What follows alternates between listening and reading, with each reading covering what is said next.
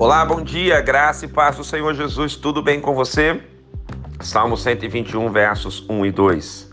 Eleva os olhos para os montes, de onde me virá o socorro. O meu socorro vem do Senhor, que fez o céu e a terra.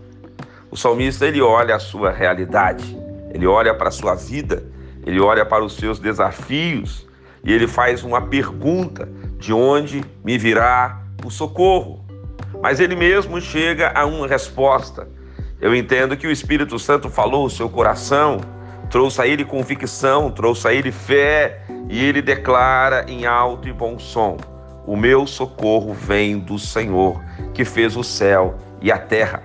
Ao olhar hoje para os montes, ao olhar hoje a natureza, ao olhar hoje a vida, ao olhar hoje para as suas demandas, para as suas preocupações, para os seus desafios, talvez ao olhar para as suas lutas, declare em alto e bom som: O meu socorro vem do Senhor. A minha resposta vem do Senhor, a minha cura vem do Senhor, a minha provisão vem do Senhor.